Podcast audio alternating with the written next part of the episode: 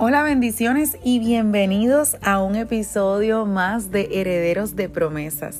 Te saluda Rodester Ventura y es para mí un honor que me acompañes cada semana y recibas esta palabra que es un refrigerio para tu alma. Y de hecho, te quiero pedir y agradecer que de la misma manera que esta palabra te bendice, tú compartas esta palabra con tus amigos, con tus familiares, para que también pueda ser de bendición a otros y podamos hacer viral el amor de Jesús. Hoy quiero hablarte del poder de la restauración. Quiero compartir contigo lo que dice Marcos 16, 7. Mas decid a sus discípulos y a Pedro que él va antes que vosotros a Galilea esta palabra estaba dando vueltas en mi cabeza como todas las palabras. Siempre vas a escuchar esta expresión de mí porque yo me disfruto mucho la palabra. Porque me pregunté muchas veces, pero Pedro no era un discípulo. Él andaba con Cristo, estuvo ahí. Y sí, él era complicado. Y no hablemos de su carácter y mal genio. Era explosivo, era espontáneo, ligero muchas veces al hablar. Hasta se parece un poquito a mí. claro, yo he sido transformada por el amor de Jesús y por el Espíritu Santo, pero, pero cuando uno a veces se compara, ¿verdad? Uno dice, wow, no lo había visto de esa manera. Yo también he sido así en, en algún punto de mi vida, fui así o he sido así. Pero verdad que como que, díganme ustedes, ¿qué predicador no le cae encima a Pedro por, por haber negado a Jesús? todos venimos y, queremos acribillar y queremos, bendito, el pobre, el pobre Pedro ya no está presente y todos queremos ahí echarle la culpa a Pedro, seguir regañándolo, seguir haciéndolo culpable, aunque ya Pedro no está. Pero me pregunto yo y te pregunto a ti en esta mañana si te has puesto en el lugar de Pedro. Porque debe ser horrible sentirse tan miserable porque le fallaste a Jesús aún el mismo Jesús diciéndote que lo harías. Debe ser horrible negar a alguien al que todos te dicen, pero si tú hablas como Él, te pareces a Él, caminas como Él. Pedro debió sentirse miserable, indigno, al recordar que cuando Jesús iba a orar, procuró invitarle. Debió sentirse indigno al recordar ese momento cuando le conoció y su barca se llenó de peces. ¿Se acuerdan de eso que se lo hablé hace unas semanas atrás? Debió sentirse indigno cuando le dijo, yo te lavo los pies y la respuesta de Jesús fue, mayor es el que sirve. Eso es duro, muy duro cuando sabes que le fallaste a alguien que no merecía le fallaras y te necesitaba más que nunca. Pero, a pesar de todo eso y todas las cosas que te puedan venir a la mente, Jesús sabía una gran verdad.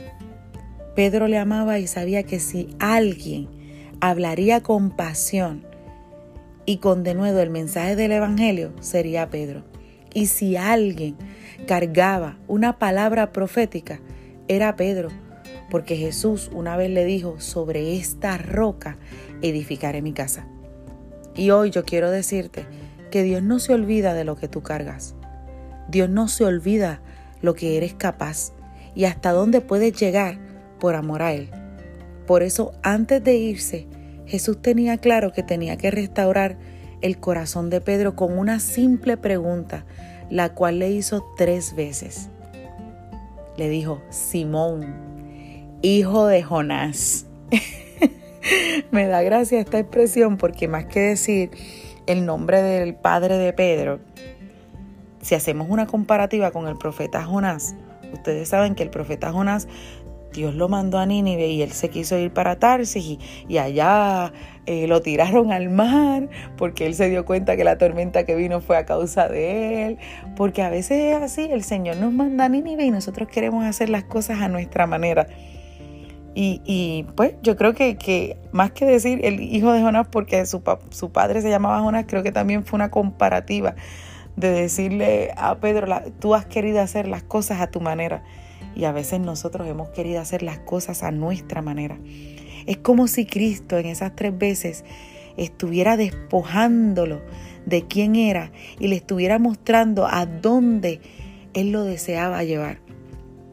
Tres veces Cristo le pregunta, ¿me amas más que estos? Y Pedro le responde en la primera, sí, tú sabes que te amo. Y él le dice, apacienta mis corderos. Pero vuelve por segunda vez y le dice, ¿me amas? Vuelve Pedro y responde, sí, tú sabes que te amo. Y Jesús le, contesta, pastorea mis ovejas. Porque a veces es así, el Señor, no, el Señor está ahí preguntando y nosotros damos la respuesta por, porque la tenemos a la mano. Pero vuelve en una tercera ocasión y el Señor vuelve y le pregunta, ¿me amas? Hasta que Pedro se quebró. Y entonces dio la respuesta desde lo más profundo de su corazón. Y le dice al Señor, tú lo sabes todo. Tú sabes que te amo. Lo demás pues ya es historia. Y hoy yo quiero dejarte saber que Dios está dispuesto a restaurar tu corazón, pero debes estar listo para la, la confrontación, perdón hasta que la sinceridad de tu corazón hable. Y entonces sentirás esa libertad que tanto deseas en tu interior. Tienes que estar listo para la confrontación. En vez de Pedro, ponte en el lugar de Pedro. Imagina que es Cristo el que está frente a ti y te está preguntando, ¿me amas? Puedes dar la primera respuesta porque es la primera que te sale y decir, sí, yo te amo pero te lo pregunto una segunda ocasión. Y puedes que trates de convencerlo con, con la misma respuesta, porque es la primera que te viene a la mente. Sí, tú sabes que te amo, pero en una tercera ocasión que Cristo te pregunte, ¿me ama? Es como si te está, estuviera diciendo, ¿estás seguro de que me amas? Deja que, que tu corazón hable. Deja que tu alma se libere. Deja, date la oportunidad de sentir esa libertad, esa libertad que necesitas sentir en tu interior. Ahora es tiempo de responder a Dios esa pregunta. ¿Me amas? La respuesta la, la tienes tú. Así que hoy quiero dejarte con esta palabra. Y quiero que, que te pongas en el lugar de Pedro pero no en el lugar de Pedro para sentirte culpable, sino en el lugar de Pedro para que sepas que el Señor está frente a ti, dispuesto a restaurarte, para continuar la obra para la cual Él te puso en esta tierra. Así que vete con esta pregunta. ¿Me amas?